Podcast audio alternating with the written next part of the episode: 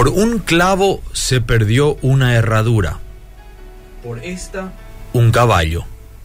Y por este, el jinete que fue capturado y muerto por el enemigo.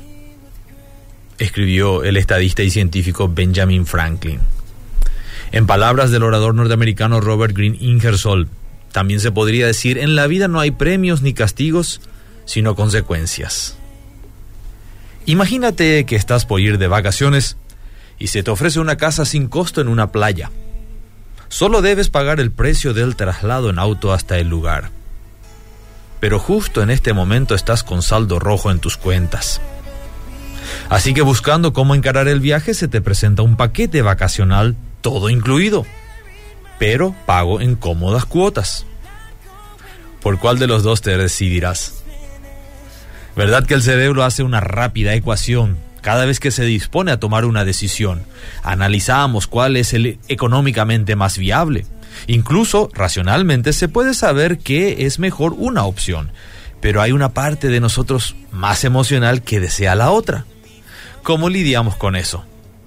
Cualquiera sea la decisión, seguro que tendremos que asumir posteriormente las consecuencias en el caso que no resulte tan agradable como pintaba al principio.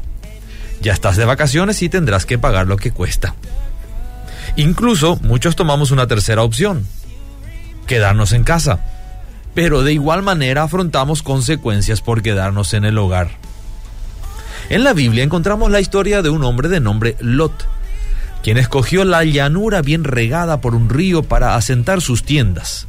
Y como tenía muchas posesiones, sus tiendas se extendieron hasta la ciudad de Sodoma, a la cual finalmente se mudó. La ciudad era dominada por personas cuestionable en lo moral. Uno se imagina que Lot debería haber considerado el efecto de esa maldad sobre su familia antes de mudarse allí. Pues el ir a vivir a esa ciudad resultó desastroso para Lot, con la pérdida de su familia como consecuencia. Esta ciudad, Sodoma, representa el mundo, un mundo dominado por el maligno. Y nuestra decisión de mudarnos bajo la cobertura de este mundo nos expondrá a los ataques espirituales del mal y afectará nuestras generaciones venideras. Te pregunto en este momento, ¿hacia dónde estamos poniendo nuestras tiendas? hacia el mundo o hacia el cielo? La ponemos hacia el mundo cuando amamos más las riquezas pasajeras, las abundancias que poseemos. Aceptamos cualquier tecnología sin tomar en cuenta los peligros que puedan traer y cuando sustituimos nuestra relación con Dios por los deportes, los placeres y lo que está de moda. Escojamos mejor ser extranjeros y peregrinos sobre esta tierra y no nos afinquemos en las llanuras de este mundo. Recuerda que Satanás está dispuesto a esperar a nuestros nietos si tan solo logra que nosotros tomemos una decisión imprudente.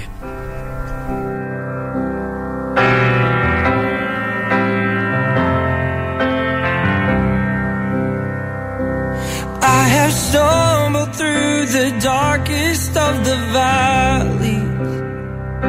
And I have climbed upon the highest of the hills.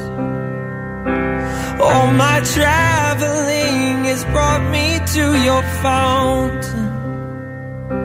And all I want is to come and drink my fill. All I want is to come and drink my fill. My